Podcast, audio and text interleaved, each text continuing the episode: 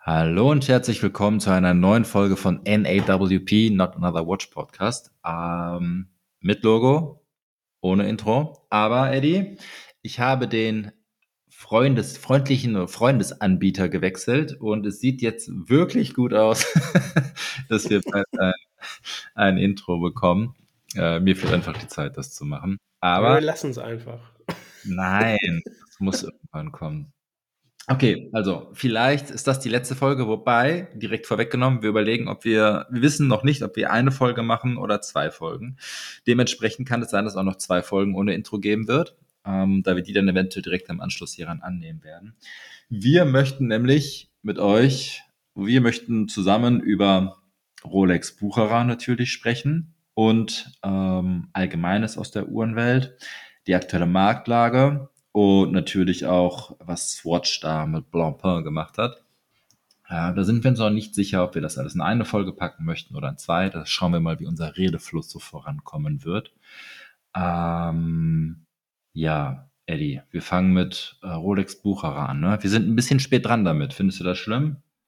Nö, ich glaube, das ist nicht schlimm, denn die News ist jetzt zwar durch Instagram und die ganzen Gazetten jetzt quasi einmal durchgerutscht.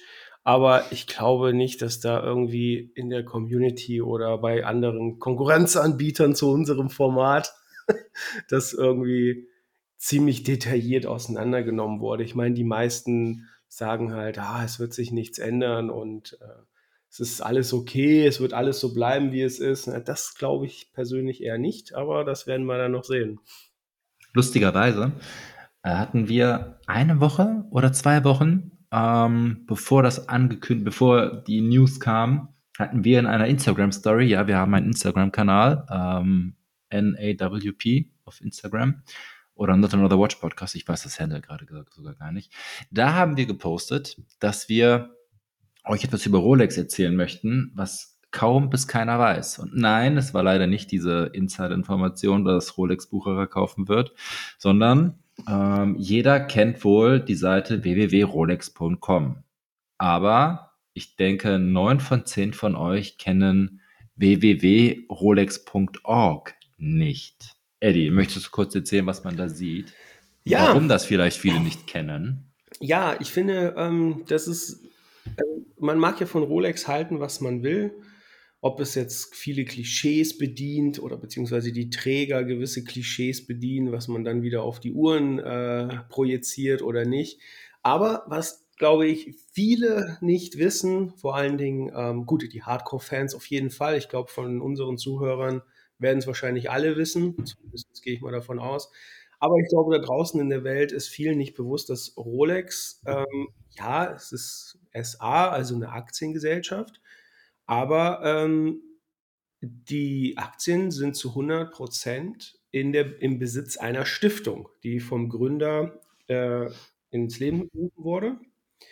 Und Rolex.org widmet sich weniger den ganzen Uhren, sondern damit, was aus dem Gewinn mit den ganzen Uhren gemacht wird. Ähm, und das finde ich ziemlich cool. Und das ist ähm, auch ziemlich einzigartig, denke ich, vor allen Dingen in dem Umfang, wie es da passiert in der Uhrenwelt. Und das wollten wir auf jeden Fall mal beleuchten. Also sprich von Initiativen wie Perpetual Planet, ja, also das geht natürlich auch ja. aus hier an alle, die Rolex Stores mit orangener Farbe besprühen. Ich glaube, die Rolex Stiftung hat mehr für die Umwelt getan als derjenige mit der Farbe vom Schaufenster. Ist so wissen viele halt einfach nicht und äh, das ist eine ganz schöne Bildungslücke. Also Rolex macht viel für die Umwelt, ähm, sponsort Tiefseefahrten, Forschungsreisen etc. Und die Seite sollte man sich auf jeden Fall mal angucken. Ich meine, da steht auch viel zur Geschichte von Rolex, äh, Hans Wilsdorf, den, äh, den Gründer. Ähm, und ich finde es schön, dass sie es ganz transparent auch machen, ähm, sodass sie sich auch wenig angreifbar machen, sage ich mal. Also die haben überhaupt gar keinen, sag mal, die lügen nicht, wie bestimmte andere Uhrenmarken. Ähm, die sind sehr transparent. Rolex gab es mal in London, wurden Werke aus der Schweiz zugeliefert, dort verbaut, etc. etc. Das finde ich sehr schöne Seite. Gibt mehrere Rubriken, Perpetual, Umwelt, Wissenschaft, Kunst. Ähm, alles spielt halt so den philanthropischen Gedanken vom Gründer Hans Wilsdorf äh, wieder. Eine schöne Seite, muss man sich auf jeden Fall mal angucken, speziell wenn man eine dieser Uhren besitzt, dann weiß man nämlich, wo die Kohle hingeht. Richtig. Ähm, Jan, du hast schon angesprochen, dass Rolex echt viel für Forschung, Umwelt tut, äh, beziehungsweise Forschung, die auch der Umwelt helfen soll. Und das Schöne ist, äh, finde ich, dass sie nicht erst auf den Zug aufgesprungen sind, jetzt nachdem das ganze Thema wahrscheinlich etwas akuter geworden ist, Klimawandel und so, sondern dass sie das schon äh, seit eh und je unterstützen, betreiben. Also es ist nichts Neues, was sie seit gestern machen, sondern sie sind schon lange in der Szene aktiv, bedeutend länger als unsere äh, Kleberfreunde. Ähm, und natürlich kann man verstehen, dass der, der Zorn dieser Kleber sich auf etwas äh, fokussiert. Aber hier haben sie sich auf jeden Fall auf das Falsche fokussiert. Denn eigentlich ist Rolex ein Freund von euch, wenngleich sie natürlich auch teilweise ein Klientel bedienen, ähm, was vielleicht in dem Zorn, Zorn, der Zorn-Zielgruppe entsprechen könnte. Aber Rolex zählt eigentlich nicht zu dieser Zielgruppe. Und auch wie du schon sagtest, erfährt man etwas über die Uhren und äh, Explorer, Submariner etc. Ähm, da findet man Stories dazu, was halt auch mit diesen Uhren in Anführungszeichen gesponsert wird, wie diese Uhren dann auch da eingesetzt werden. Was auch so. ziemlich cool bei der Seite ist, ist die Aufmachung. Also das ist jetzt nicht einfach nur, ah, ich lese mir jetzt irgendwie Blogartikel durch wie auf Hodinki ja, es ist immer ein schöner Banner und dann äh, ein Haufen Text und eigentlich ist es seichte Kost.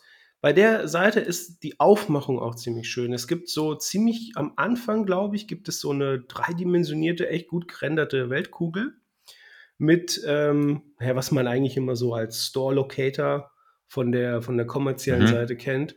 Ähm, ja. Hier ist es aber anders. Hier sind die, die Geopunkte, die da markiert wurden auf dieser dreidimensional interaktiv verschiefbaren, gut gerenderten Weltkugel, sind die äh, sind das Engagement von Rolex und das Projekt oder beziehungsweise ähm, die Personen, die unterstützt werden. Und da kann ja. man schön mal drüber gehen, da kann man draufklicken. Äh, ich habe das jetzt mal hier nebenbei offen, irgendwie ganz schön in Grönland mitten in Grönland, klickst du drauf, Joseph Cook, Arktis, Grönland, dann kannst du das hier so hochscrollen und dann kann man sich angucken, was der gute Joseph da gemacht hat. Also sehr schöne ja. Seite, auf jeden Fall ein Muss, ähm, muss man sich einfach mal angucken. Ja, auf jeden Fall. Und wenn man das so sieht, sind es aktuell 80 Projekte, wenn die Zahl stimmt, die angegeben ist, die Rolex da unterstützt und betreibt. Also Chapeau und weiter so. Fairerweise muss man aber auch, glaube ich, mal sagen, ähm, Rolex ist nicht das einzige Unternehmen, das ähm, zum Thema Umwelt, Expeditionssponsoring, Kunst und weiß was ich was äh, seine Kohle raushaut. Omega, von Omega weiß ich es auch, ähm, aber der Umfang, glaube ich, ähm, und die, die Präsentation dessen ist halt, glaube ich, einfach nicht miteinander vergleichbar. Ich weiß, bei mhm. Omega gibt es immer wieder solche Good Planet-Initiativen. Gibt es okay. auch so Special Limited Editions direkt einhaken. Ich denke, viel ist doch, ich will Omega, ich will es gar nicht, ich will es gar nicht auf Omega begrenzen oder ich will auch nicht sagen, Omega macht das, aber allgemein ist sowas halt oft Greenwashing, ne? Ja. Ähm, also alle Marken machen das, nicht nur Uhrenbranchen. Ich weiß nicht, ob Omega es macht, aber äh, auch bei, bei Prominenten sieht man es und hört man es doch auch oft dann, hört man Fußballer XY engagiert sich für irgendein Kinderdorf und so weiter und wirklich, sorry, aber ich glaube, ich kann mich irren, aber ich glaube nur echt wenige stehen da wirklich voll und ganz hinter. Zum Beispiel Neven Subotic, ehemaliger Dortmund-Spieler, der steht voll und ganz hinter äh, seinem, seinem Brunnenbauprojekt zum Beispiel in Afrika. Mhm. Aber davon gibt es nicht viele. Bei vielen ist es, glaube ich, halt einfach Marketing, PR. Hey, du, du solltest das machen, um einfach besser dazustehen. Aber komm, wir, wir driften ab. Ich will gar nicht politisch werden. nein, nein, alles gut. Ich meine, das ist unsere persönliche Meinung hier. Ähm, Wenn es nicht gefällt, der kann abschalten. ja. Und auch nochmal, das heißt nicht, dass Omega Greenwashing betreibt. Das ist mir jetzt einfach nur bei dem eingefallen, weil natürlich werden das ganz viele Marken machen. Aber äh, bei Rolex ist es gerade sehr ausgeprägt, dass sie es ähm, schon lange machen. Und eben, sie stellen es nicht in den Vordergrund. Du erfährst es eigentlich nur, wenn du es erfahren möchtest. Genau, darauf wollte ich hinaus. Bei, bei Omega und Chopin beispielsweise ist es Teil ist es Teil des Marketings. Ne? Also ähm, du kaufst eine Uhr, eine Limited Edition, da ist es Good Planet Foundation oder irgendwie sowas und die, ein Teil der Kohle geht halt dahin. Bei Chopin kann ich mich noch dran erinnern, da ist ja die Alpine Eagle, äh, 30% recycelter Stra äh, Stahl, äh, Strahl wollte ich schon sagen. Nein, 30% recycelter Stahl. Ähm, das ist Teil des Marketings. Und bei Rolex einfach, die machen mit ihren, äh, mit der Kohle, die sie dann irgendwie auf diese Projekte raushauen, machen die. Also ich habe es nicht mitbekommen, ich muss es wahrscheinlich verpasst haben komplett. Oder es ist einfach so subtil, dass es nicht Teil meiner Wahrnehmung ist. Aber ich behaupte einfach mal, die nutzen das nicht als Marketingmaschinerie, sondern das läuft im Hintergrund eigenständig mhm. weiter. Und äh, deswegen ist es auch für uns, also für mich beziehungsweise auf einem ganz anderen Niveau, als das andere Marken machen. Ja, bin ich voll ja. bei dir. Okay, lass uns rüberspringen zu dem äh, für viele vielleicht interessanteren Thema Rolex, Rolex Goes Bucherer oder Bucherer Goes Rolex eher gesagt.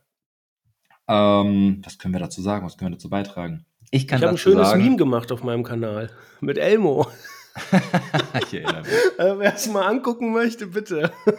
Exit Watch, der Instagram-Account. Ja. Ähm, hat es verwundert, viele hat es wohl verwundert, dass auf einmal Rolex Bucherer kauft. Ähm, was man in Foren ganz oft gelesen hat, ich weiß nicht, ob es stimmt, aber ich habe es selbst ganz oft gelesen, dass Rolex und Bucherer auf Führungsebene, gerade Chef Bucherer, wohl sehr, sehr dicke waren und so dicke, dass teilweise äh, der Handschlag ausgereicht hat, um eine in Anführungszeichen vertragliche Abmachung zu besiegeln. Das heißt, die beiden Unternehmen waren sich schon immer sehr nah. Und wenn ich mich nicht irre, war Bucherer auch der Händler, der die meisten Rolex-Uhren eh schon abbekommen hat.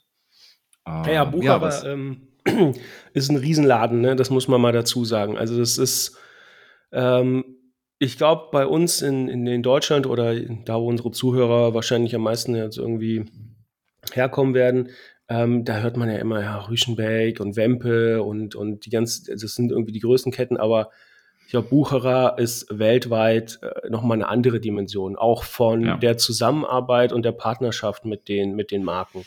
Also die verstehen sich wirklich noch ähm, als, als Händler, wie es wie quasi im Buche steht. Und das kann ich mir gut vorstellen dass da früher so ein Amigo-Handschlag ausgereicht hat, ähm, weil man natürlich auch, ich meine, die kommen ja auch alle irgendwie aus der Schweiz oder haben ihre Wurzeln in der Schweiz. Ähm, da ist halt auch so ein gewisser gemeinschaftlicher Gedanke dabei. Ne? Das, mhm. also im Business ist das, äh, ist das in Deutschland und in anderen europäischen Ländern eher weniger der Fall, dass man so Verträge oder Zusammenarbeiten macht, obwohl sie auch rechtsbindlich wären. Ich meine, ich denke, du als jemand, der da mehr Ahnung hat, kann da mehr zu sagen, aber äh, in der Schweiz, vor allen Dingen in der Uhrenindustrie, ist das nochmal was Besonderes. Ähm, ist auch ein sehr exklusiver Kreis, das muss man auch nochmal dazu sagen. Deswegen halte ich Klar. diese Gerüchte auch für, also ich halte es für wahr. Ich kann mir das sehr gut vorstellen, dass da früher, ja. beziehungsweise heute teilweise sogar noch so Geschäfte gemacht werden.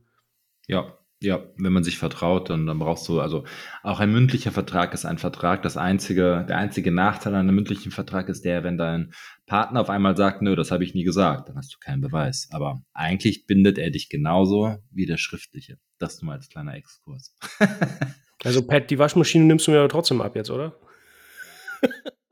ähm, ja, ähm, in Deutschland ist Bucherer eher im südlichen Raum bekannt, würde ich sagen. Ähm, Im Norddeutschen eher weniger. Du hast in Düsseldorf noch eine Filiale, Frankfurt und dann halt Süddeutschland. Ähm, Nürnberg, Fragezeichen, München, da wirst du sie haben. In, in, Westdeutschland ansonsten eher weniger bis gar nicht. Und Norddeutschland, in Hamburg glaube ich noch, aber auch da weiß ich es nicht. Ansonsten sind wir eher Wemp und Rüschen weg in Deutschland. Aber zum Beispiel, ähm, ich glaube, Amerika ist der mit der größte Absatzmarkt von Bucherer. Ja. Das kann ähm, sein. Ich, ich, weiß nicht, wie es in Asien aussieht, aber halt Bucherer ist, ist natürlich Schweiz, ein bisschen Deutschland und auf jeden Fall Amerika. Ja, jetzt ist Bucherer ein Riesenhändler, der auch andere Marken verkauft, Teil von Rolex. Äh, dazu gehören nur noch ein oder zwei Uhrenmarken von Bucherer, ne? Ähm, die bei Bucherer mit drin waren. Hat das Auswirkungen? Bekomme ich meine Rolex jetzt schneller bei Bucherer als bei einem anderen Händler? Fragst du mich jetzt? Ah, du bist der Einzige, der mit mir hier im Raum sitzt. Du meinst neben deinem Ego? Ja, neben meinem Ego. Nein, ähm, boah, wie ordnet man das ein? Da kann es natürlich, es gibt halt viele Aspekte daran. Aber ich glaube, so als Ex-BWLer, ja, der das mal irgendwie mitstudiert hat, ähm, also das erste, was mir in den Kopf gekommen ist, ist, also einfach nur ein krasser Deal, weil ähm, du hast halt 100% der Marge von deinen Uhren hast du jetzt. Das heißt, die Händlermarge fällt jetzt auch quasi in deinen Gewinnbereich. Ja. Ähm, du greifst gleichzeitig, greifst du noch die Händlermarge aller anderen Uhren, die bei Bucherer verkauft werden, greifst du ab. Das heißt, wenn du es, ähm, naja, hart formulieren willst, ähm, Rolex verdient jetzt auch an Omega-Verkäufen mit, ja, und dann Cartier und was auch nicht immer alles da geführt wird. Und das, ich glaube, das, was am wenigsten Beachtung gefunden hat in den ganzen Gazetten und Diskussionen, ähm, ist eigentlich die Marktmacht, die Rolex durch diesen Erwerb von Bucherer ausgebaut hat. Und das ist, glaube ich, ein riesiger, heftiger Punkt, den viele, viele unterschätzen. Ähm, speziell in Boutique-Only-Zeiten oder beziehungsweise Marken, die Go Boutique-Only gehen in die Richtung, ähm, ist das ein, ist das ein Riesending. Also Rolex braucht keine eigenen äh, Boutique, Boutiquen mehr eröffnen. Die haben einfach den gehört ein ganzer Händler weltweit aufgestellt jetzt. Ähm, das ist mit so viel Macht und Kontrolle über Distributionswege verbunden, das kann man sich ja gar nicht ausmalen. Und ob sich jetzt was ändern wird, ich meine, die Frage ist natürlich, naja, ähm, kriege ich meine Rolex also erstens kriegt man sie ja aktuell auch immer noch schwer. Von daher ist das eher weniger das Problem. Aber in Zukunft, ja, kriege ich in fünf oder zehn Jahren meine Rolex nur noch bei Bucherer. Ich will es nicht ganz ausschließen, wenn ich ehrlich bin. Ähm, ich glaube aber nicht, dass Rolex diesen Schritt jetzt sofort gehen wird. Ähm, ich glaube einfach, die wollten primär erstmal sicherstellen, dass Bucherer nicht an einen äh, ausländischen Investor geht, sondern dass er unter Schweizer Kontrolle bleibt. Mhm. Ja. das haben sie definitiv geschafft, aber ich glaube, das, was sie sich noch mit zusätzlich eingekauft haben, äh, diese Marktmacht und diese Vormachtstellung, ich kann mir gut vorstellen, dass sie das mit Bedacht auch ausnutzen werden. Sie wären ja nicht blöd, wenn sie es nicht machen würden, oder? Ja. Andersrum formuliert. Aber was denkst du denn darüber? Ja, warte, warte, bevor wir dazu kommen. Äh, du sagtest gerade, sie streichen die Händlermarge noch mit ein. Ähm, hast du eine Zahl dazu? Nein, dazu habe ich keine Zahl. Ähm, ich weiß nur, dass die Händler an Uhren auch substanziell gut mitverdienen. Speziell an Goldmodellen. Ja, klar. Ähm, mir wurde die Zahl mal genannt. Ich überlege, ich will aber jetzt echt nichts falsch, weil es echt schon lange her ist. Ähm, aber es lag bei circa ein Drittel, 33 Prozent oder ein bisschen mehr sogar. Ich weiß es ehrlich gesagt nicht mehr genau, aber es war auf jeden Fall ein, ein keine 50 Prozent, es war etwas zwischen 25 und 50 Prozent in, der, in dem Bereich, der, was der Händler an der Uhr dann nochmal verdient und was in der, bei dem Absatz, den Bucherer ja raus hat an den Uhren, echt nochmal eine beträchtliche Summe ist, was Rolex dann einfach mehr verdient. Ne? Aber, okay, ähm, es kommen dann noch die, die ähm, Unterhaltskosten dazu, ne? von Mieter und Personal und so weiter. Ja, na klar, Aber es ist natürlich. ja trotzdem durch den normalen Absatz eigentlich schon gedeckt, den Bucher gerade erzielt. Und ich finde es sehr interessant, dass, ähm, äh, dass Rolex, beziehungsweise dass alle anderen Marken, die bei Bucherer verkauft werden, in die Tasche von Rolex jetzt arbeiten eigentlich. Ja, und vor allen Dingen, du steuerst natürlich auch ähm, das Boutique-Design ne? und die Präsentation deiner eigenen Marke. Also ja ich meine, was, was willst du denn, was, was willst du denn jetzt zum Beispiel machen, wenn, äh, wenn sich jetzt ein anderer Uhrenhersteller bei Bucherer beschwert, ja, unsere Marke wird aber nicht äh, adäquat präsentiert in den Schaufenstern oder in den Boutiquen. Ähm, Rolex ist uns hier zu dominant. Was willst du da machen? Sagen dir, ja, mach dein Eigen auf. ja, ich weiß vorher, weil ich ähm, einige Leute kenne, die bei ähm, Jubiläen gearbeitet haben, die auch mehrere Marken im Repertoire hatten, dass gerade Rolex sehr, sehr dominant ähm, ist, war und ist, was die Gestaltung anging. Und Rolex braucht immer ein eigenes, komplettes Fenster für sich.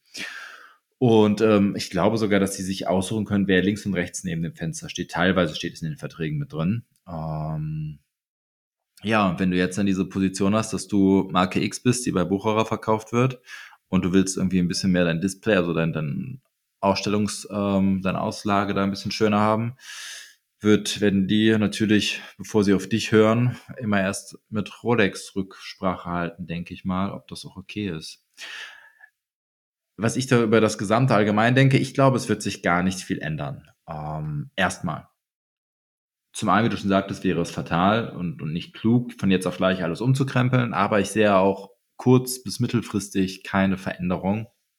Weder wirst du bei Bucherer schneller eine Uhr bekommen ähm, als beim anderen Händler, weil der Händler hat Verträge mit Rolex und Rolex wird diese Verträge nicht brechen. Punkt. Es kann natürlich sein, dass dann eventuell die Verträge nachverhandeln, nach Ablauf oder zum Ablauf hin neu verhandelt werden. Das hast du in allen Branchen so. Sei es, wenn du äh, Getränke einkaufst, verkaufst, dann kommt der Vertriebler von ähm, Anhäuser Busch oder von, von der Radeberger Gruppe oder sonst irgendwie was immer wieder zu dir in den Laden und dann feilst du da um Absatzmengen und Preise und tralala. Bei Uhren ist das nicht viel anders. Allgemein bei Verbrauchsgütern, Verkaufsgütern ist das nicht anders. Äh, da wird dann verhandelt, wie viel Uhren man bekommt oder wie viel Güter allgemein man bekommt, in welchem Zeitraum und so weiter und zu welchem Preis. Kann dann natürlich sein, dass Rolex es langsam drosselt. Aber ähm, ein Gegenargument, dass sie es machen sollten, andere Marken zu drosseln. Bucherer ist riesig, ja, aber Bucherer ist nicht überall. Und ähm, ich glaube nicht, dass Rolex so weit gehen würde und sagen, nö, dann beschränken wir uns halt auf unsere Bucherer-Filialen, weil damit decken sie zwar einen sehr großen Markt ab, aber bei weitem nicht den ganzen Markt. Ich habe gerade mal versucht zu gucken bei Bucherer. Die zeigen aber irgendwie nur ähm, Standorte in Dänemark, Österreich, äh, Frankreich, England, Deutschland, Schweiz. Ich komme irgendwie nicht auf die ganze Welt. Aber wenn das zum Beispiel nur die Standorte für Europa wären, ich weiß es gerade nicht, ähm, hast du zum Beispiel Holland nicht abgedeckt, und jemand, der in Holland sich eine Rolex kaufen möchte, okay, der ja. kann vielleicht von Amsterdam noch bis Köln fahren, geht. Wobei in Köln auch kein Buch, aber Düsseldorf geht auch noch. Aber was ist mit, ähm, mit der Slowakei etc. etc. Will sagen, das Netz ist groß, aber nicht groß genug, als dass Rolex nur noch bei Bucherer zu bekommen wird. Das wäre dumm, denke ich. Nein, das glaube ich auch nicht, dass die das jetzt äh, von, von null auf umkrempeln werden, aber ich glaube, mit der Zeit werden die ihr, ihre Macht schon ein bisschen ausnutzen. Ähm, was, mit den, was du aber angesprochen hast, ist, das sehen wir ja jetzt eigentlich auch schon. Ich weiß noch, ich war bei, bei einigen Konzessionären, war ich in den letzten Jahren unterwegs. Ähm, die hatten mal eine Rolex-Konzession gehabt und äh, ich habe mich auch mal mit den Geschäftsführern gerne unterhalten.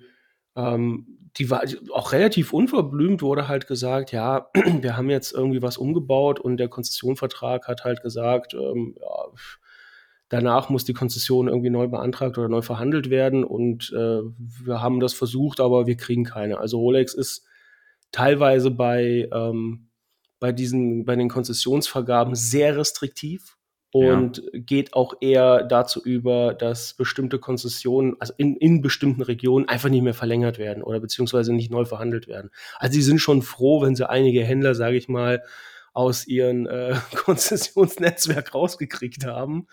Ähm, wa warum auch immer, ja, ähm, ich glaube, mit, Bu ich glaube mit, der, mit dem Erwerb von Bucherer wird das, ähm, wird das noch ein Stück härter für kleinere Konzessionäre, familiengeführte ähm, Unternehmen da, ja, da irgendwie eine Konzessionsverlängerung zu bekommen. Aber ich glaube auch, ähm, das, das geht auch in die andere Richtung. Ich glaube, einige sind auch einfach völlig genervt von den Konzessionsverträgen. Ich erinnere mich da an ein, ich weiß nicht, wo war das? Nürnberg, Würzburg, ein sehr berühmter, sehr berühmter Fall, den man in irgendeinem Rolex-Forum mal nachlesen kann. das ist eine schöne Unterhaltung. Wie viel Wahrheit da dran ist, weiß ich nicht, aber ähm, auf jeden Fall kann man da mal reingucken. Da hat sich der, der Inhaber des, des Juweliergeschäftes auch ja, sehr direkt geäußert, wie sehr ihnen das auf die Nerven geht. Ich glaube, das geht auch in beide Richtungen. Und, äh, Klar. Aber auf jeden Fall das nochmal als Anekdote, bevor wir hier weitermachen. Ich glaube aber nicht, dass ähm, es für andere Nicht-Bucherer schwerer wird, die Konzession zu verlängern, nur weil ähm, jetzt Bucherer zu Rolex gehört, weil ich meine, dass jeder Buchererladen auch eine Rolex-Konzession schon hat, hatte.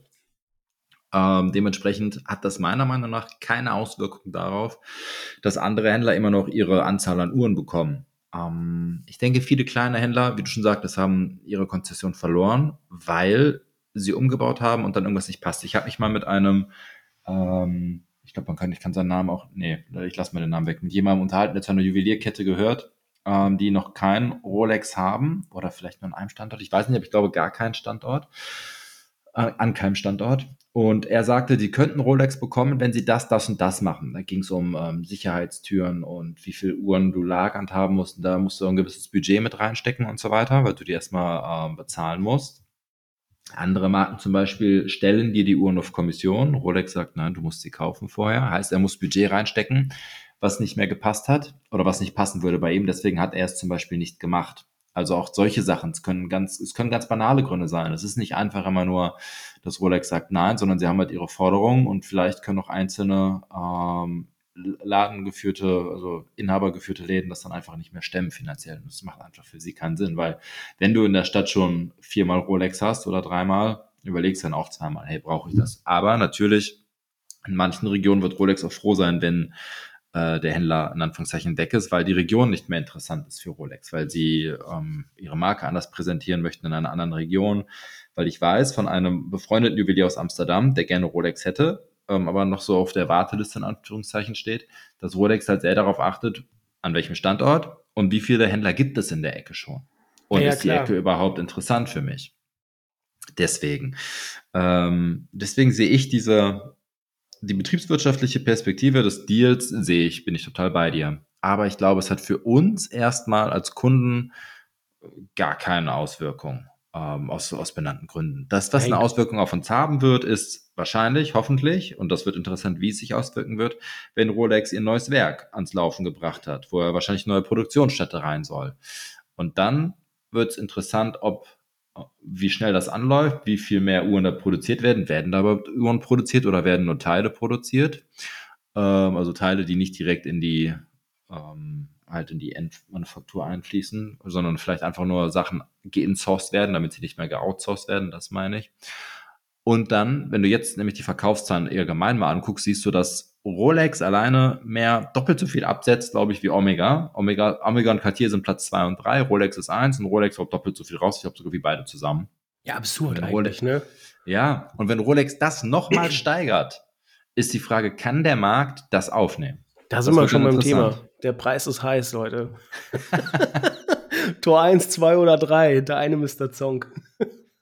Nein, also um das, äh, um das quasi nochmal zu unterstreichen. Ja, Rolex will weiterhin Uhren verkaufen. Ja, das ist jetzt nicht, äh, ist jetzt nicht wie die Eiskönigin, die äh, das, die, die fünfte Date-Anfrage jetzt abschlägt oder sowas. Nein, Rolex will Uhren verkaufen und sie werden auch weiterhin Uhren verkaufen. Deswegen bauen sie auch Produktionskapazitäten aus, weil sie halt gesehen haben, diese immense Nachfrage aus den letzten Jahren, ähm, es scheint keine Anomalie zu sein. Es ist in den Köpfen angekommen, dass es auch als Investment gesehen wird. Ähm, und natürlich daraufhin werden betriebswirtschaftliche Entscheidungen getroffen. Das ist ja keine, das ist ja keine Garage Rolex, ne, sondern ein riesiger Weltkonzern. Ist Aber so. jetzt sind wir beim Thema, der Preis ist heiß. Wie sieht es denn aus auf dem Markt aktuell? Also willst du jetzt darüber sprechen, keine zweite Folge machen? Wohl, wir sind jetzt 28 Minuten 56. Eigentlich ein guter Cut, oder? Ja, ich würde sagen eine halbe Stunde. Wir machen jetzt noch ein Resümee und dann äh, mache ich mir einen Kaffee und dann machen wir direkt die zweite Folge. Aber äh, ihr werdet sie wahrscheinlich erst eine Woche später hören. Tja, ja, so, so läuft das Business. Es ist halt so. Es tut mir es leid. Es haben sich schon einige bei uns beschwert, dass wir uns jetzt voll viel Zeit gelassen haben von der letzten Folge zu dieser. Aber hey, sorry, äh, wir geloben Besserung. Wir haben Pläne, ähm, das besser hinzubekommen, aber wir sind halt momentan etwas busy. Egal. Lass uns zusammenfassen. Ich fasse zusammen, du darfst das Schlusswort setzen. Ähm, Rolex ist mehr als nur Rolex.com. Rolex hat eine ja, gemeinnützige Organisation in ihrem, im, in ihrem Schatten, ähm, der sie sehr treibt. Und Rolex kauft Bucherer. Meiner Meinung nach wird es kaum Auswirkungen haben, bis auf dass Rolex einfach viel mehr Geld zur Verfügung haben wird. Und ich hoffe, dass sie das in Produktion und eventuell auch Innovation neue Sachen stecken werden. Ja, ich würde der Anklage jetzt stattgeben. Bis zur zweiten Folge. Alles klar. Peace out. Peace out.